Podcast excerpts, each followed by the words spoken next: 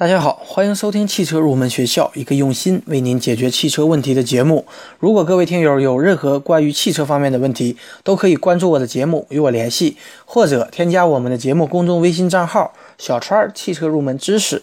如果我个人解决不了的问题，我会与我的汽车研究生团队讨论以后为您解决。好，今天这期节目呢，想与大家来聊一聊汽车做油改气所需要注意的一些问题。那么，汽车做油改气它有哪些优点呢？从经济效益上来讲，天然气它在发动机当中更容易与我们的空气均匀混合，燃烧也比较干净，不容易产生积碳，抗爆性能比较好，也不会稀释我们的润滑油，因而呢，使得我们发动机气缸内的零部件它的磨损大大的减少，能延长发动机的寿命和润滑油的使用期限。那么，如果从社会效益上来讲，它与石油燃料相比，气体燃料在制备的过程当中，能量损失比较小，有害排放的污染物也少，所以呢，它对于环境保护也是有利的。那么从安全性来讲，天然气本身如果稍有泄漏，很快就会扩散到大气当中。气体燃料系统的各个部分，特别是密封部分，是要经过严格的检查的。因此呢，天然气作为汽车的燃料是比较安全的。那么对应的油改气它有哪些缺点呢？由于气体燃料它的能量密度比较低，天然气汽车携带的燃料的量比较小，所以呢，行驶里程如果对比汽油的话要短。而目前呢，大多数的天然气发动机都是在汽油机的基础之上改装的，而如果汽油汽车在改装用天然气以后，它的功率往往会下降百分之十到百分之二十。那么，这就是为什么有一些小排量的车做了油改气以后，在起步的过程当中会略显稍微有一些肉。那么，由于目前的天然气汽车是在原来的汽车基础之上进行改装的，而且原来汽油机的燃料系统大多数保留下来了，而且我们还要在原来汽车的基础之上增加天然气燃料的系统，特别是气瓶，它使得我们汽车后备箱的有效的空间大大的减小。那么汽车本身的自重也增加了。那么天然气是气态燃料，它不容易储存和携带，为此呢需要加压或者液化以后便于装瓶。而且我们还要建造比汽油、柴油加油站它的投资的量更大的加气站，而且在加气站比较缺乏的地区，加气也是比较困难的。那么如果有听友想要进行，油改气的话，那么一定会想知道哪些车适合做油改气呢？一般来讲，价格在二十万以上的中高级汽车以及一些越野车没有必要改气，因为这类车子它对于喷油量、喷油时间等的控制非常精确。那么在用油上会根据情况进行调节，而如果一旦改了气，可能会影响我们发动机智能控制系统的正常工作。另外呢？用车频率比较低的车主也没有必要进行改气。私车呢，作为上下班用，每年的行驶里程一般也就是在两万公里左右。但是有改气的费用一般是要在四五千到七八千，所以要跑很长时间才能够回收这部分的成本。那么这样呢，对于用车频率比较低的车主来说，并不划算。那么，如果每年行驶里程是在三万公里以上的车，比方说出租车，那么就比较适合改气。但如果车龄已经到达了七八年，那么应该在改气之前对我们的车况进行全面的检查，并进行必要的修理，否则这些车会因为自身零部件的老化而导致性能的下降。那么，如果发生碰撞，那么我们的气瓶会爆炸吗？这是一些车主最担心的这样的一个问题。其实我们国家现在在油改气这一方面的技术已经非常成熟了。专家解释道，气瓶经过高压、火烧、枪击等试验，因此呢，撞击发生爆炸的可能性非常的小。但是前提呢，是我们消费者一定要到正规的改装厂去进行改装。你发如雪，凄美了离别。我分享感动了谁？邀明月让回忆皎洁，爱在月光下完美。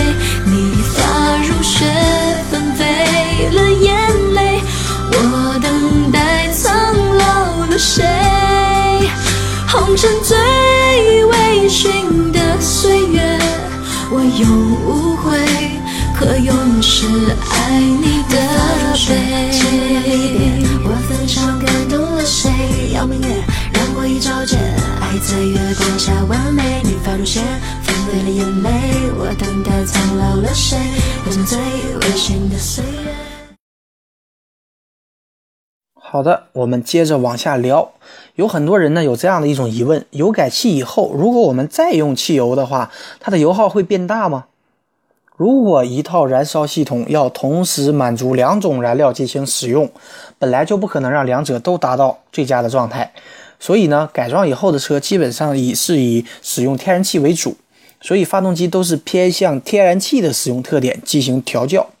所以呢，如果我们再去用汽油，那么会比我们以前的油耗高百分之十左右。那么油改气以后，我们维护保养需要注意一些什么问题呢？平时呢，我们需要半个月检查一次是否漏气。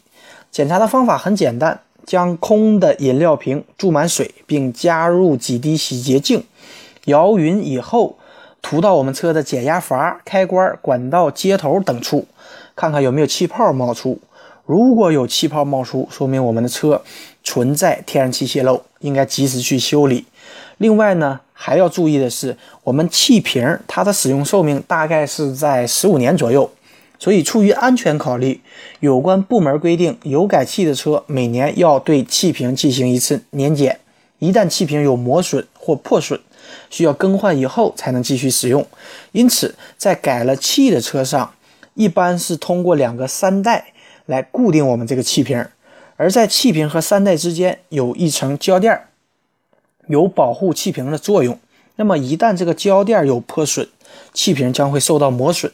所以呢，提醒广大车主一定要盯紧这个胶垫，如果一旦出现破损，应该及时更换，防止破坏到我们的这样的一种气瓶。那么，如果有听友想要进行油改气，那么需要办理哪些手续呢？对于已经登记的机动车更换发动机或改变燃料种类，应该先向交通部门递交申请，在取得交通部门同意以后，才可以进行改装。改装之后，可以到交通部门申请办理机动车变更手续。但是，值得注意的是，在这里呢，提醒广大车主，有些保险公司它的相关的保险合同条款规定，汽车改装以后。发生事故，保险公司不予以赔偿。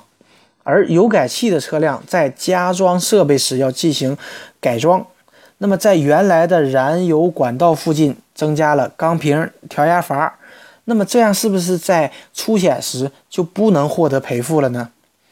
对此呢，我咨询了保险的相关的人士，他们告诉我，虽然呢油改气的车辆是属于改装之列。但保险公司在出险理赔时，他们更关注的是导致事故发生的直接原因是不是车辆改装造成的。如果并不是改装而造成的事故，它是可以获得赔付的。也并不是说改装车事故一律不予赔偿。但是如果车主已经有了油改气的计划，并且自己的车子又有商业保险的保单，我的建议是。大车主最好是在保险期限以内到保险公司将改装方案告知，这样呢，保险公司才可以对风险重新进行评估。一旦准许续保或者加费续保，车辆的事故理赔就按照一般的程序进行就可以了，改装也不再成为赔付的一种障碍。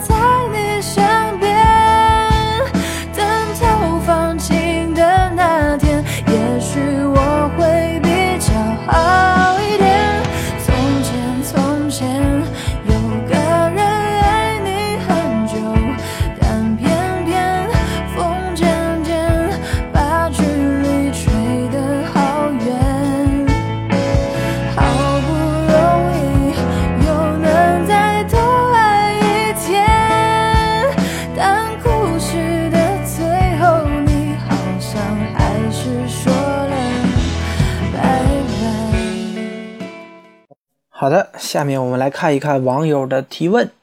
那么第一位网友呢问到：什么是雨感刮水器？实际上，雨感刮水器也叫做雨量感应式雨刮器，它是根据雨量的大小来自动开关并调节刮水器的速度。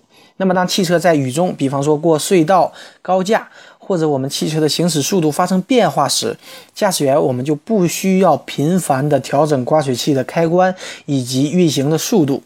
这不仅有利于提高我们车辆的主动安全性，更能够提高我们驾驶的舒适性和刮水片的耐久性。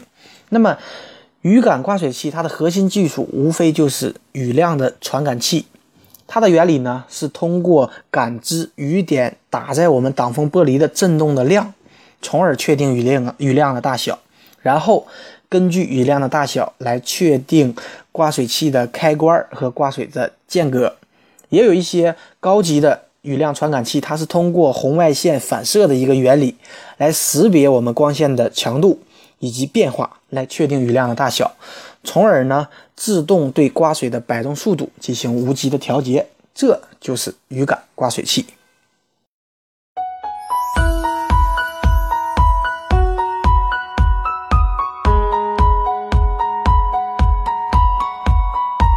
好，我们接着往下看。这位网友呢问到：什么是第三自动灯？大家都知道，在汽车的尾部呢有两个自动灯，那么在汽车上部车尾的上部中间位置同样配有了一个自动灯。那么这个自动灯呢就称为第三自动灯，也称为高位自动灯。那么这三个自动灯它是一起点亮和熄灭的。那么我们为什么要设置第三自动灯呢？它实际上是为了让后面的车辆尽早发现前车踩制动踏板的动作，以便提前采取措施，以防追尾。尤其是在城市行驶，由于车辆都排成队进行行驶，车与车之间的距离是比较近的。那么，当前车踩制动时，除了紧跟在它后面的那辆车外，其他车辆很难看到它的制动的动作。而第三自动灯呢，则可以让后面更多的车辆提前发现它的自动动作，从而呢提前减速或制动。这呢就是第三自动灯。哎哎呦，厉厉害哦！下一位网友呢问道，在我们车的前保险杠上有一个小方框，它是干什么用的？那么如果这个小方框它距离前照灯的距离很近的话，而且位于前照灯下方。那么它很有可能是前照灯的清洗机构，也就是我们通常所说的大灯清洗装置。